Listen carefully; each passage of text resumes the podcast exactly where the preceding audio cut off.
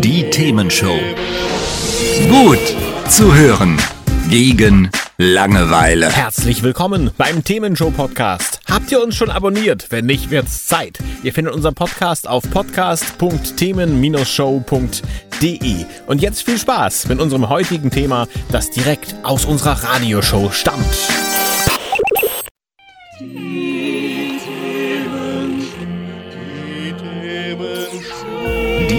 Themenshow. Mit CRO.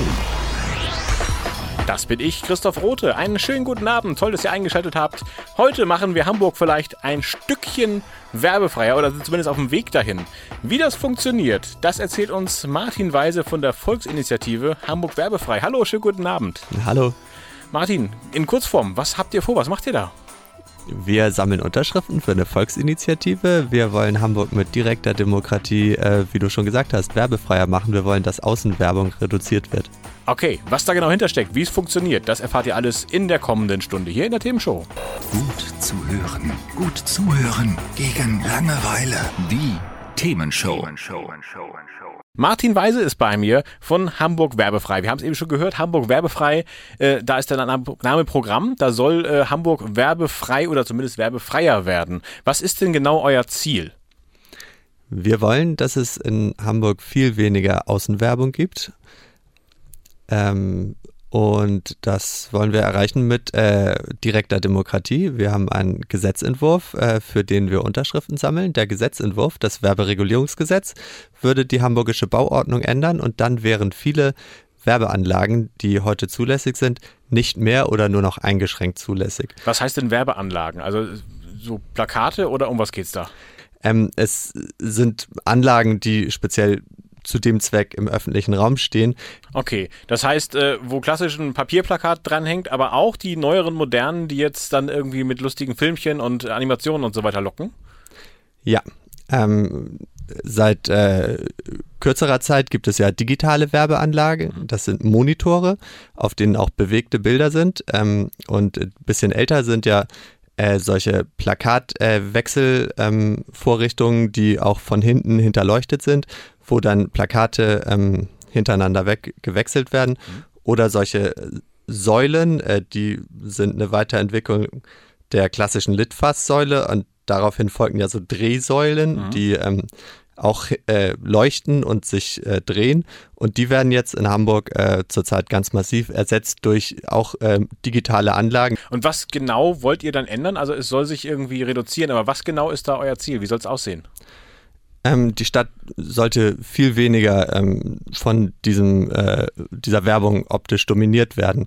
Dadurch, dass es weniger Werbeanlagen gäbe nach unserem Gesetzentwurf, ähm, gäbe es auch weiterhin Außenwerbung ähm, an privaten Flächen, an Bushaltestellen und an klassischen Litfaßsäulen. Ähm, wir wollen also Werbung nicht komplett äh, verbieten, ähm, auch wenn der Name Hamburg werbefrei das suggeriert. Also wir wollen Außenwerbung reduzieren. Ähm, an den genannten Flächen äh, soll es auch weiterhin Werbung geben, allerdings maximal in DIN A0. Das sind so Plakate mit einer Länge von 1,20 Meter. Mhm. Und die Hälfte davon soll reserviert sein für Veranstaltungshinweise und nicht kommerzielle Informationen. Okay, also auch ein bisschen den werblichen Charakter zurücknehmen. Jetzt hast du vom Gesetzentwurf gesprochen. Dazu müssen wir darüber sprechen, was eine Volksinitiative ist. Kannst du das kurz erklären? Ähm, eine Volksinitiative ist die erste Stufe von direkter Demokratie. Das ist äh, ein System, äh, was drei Stufen hat. Äh, auf die Volksinitiative würde ein Volksbegehren folgen und wenn das äh, erfolgreich gewesen ist, wenn man genug Unterschriften gesammelt hat, kommt es zu einem Volksentscheid und dann können die Menschen äh, in der Wahlkabine abstimmen. Das heißt, der, der, beste Weg für euch wäre, ihr schafft eure Unterschriftenzahl, 10.000 müsst ihr schaffen, ne? also 10.000 gültige. Mhm. Ähm, und der Senat sagt, jo, finden wir gut, machen wir. Mhm. Jetzt kann es aber dann auch sein, dass der Senat sagt, ja, finden wir nicht so gut, weil da kriegen wir ja Geld von, von, von der Werbung. Mhm. Ähm, und dann müsstet ihr weiterziehen. Und das war, was du eben sagtest, eine Volksbegehren, zweite Stufe. Was müsst ihr da machen?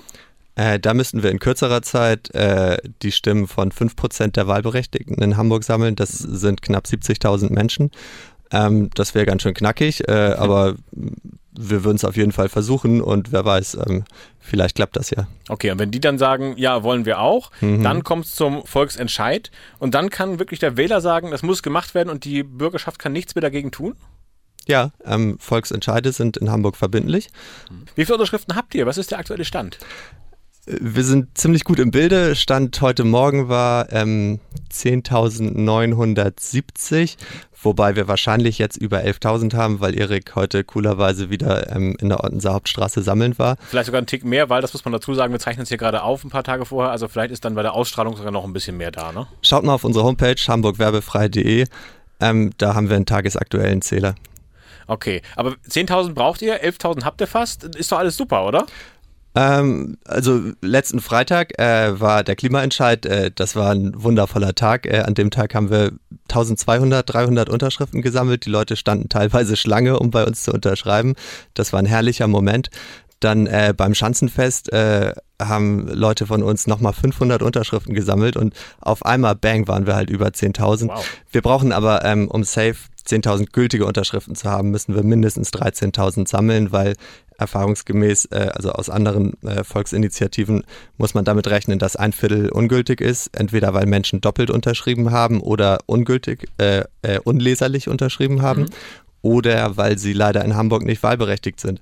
Das wird wirklich geprüft. Also da, da geht dann jemand hin in der, ähm, im Rathaus und sagt, okay, äh, Unterschrift äh, 6317, der ist gar kein Hamburger und 6318, der hat keine deutsche Staatsbürgerschaft, Pech gehabt. Tatsächlich so?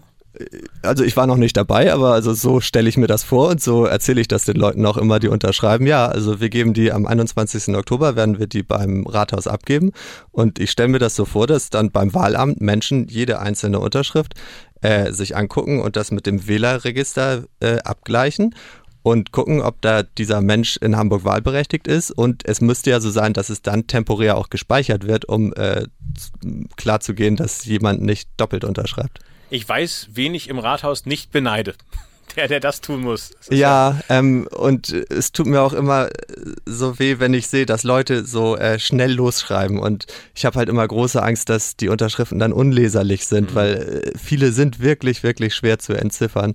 Und da habe ich natürlich immer Angst, dass äh, Unterschriften dann, äh, weil sie unleserlich sind, nicht gültig sein werden. Also wenn ihr unterschreibt, dann äh, macht leserlich, macht so, dass es auch äh, was bringt. Hintergründe zu dem Ganzen hören wir uns gleich an. Hat's euch gefallen? Sagt's weiter.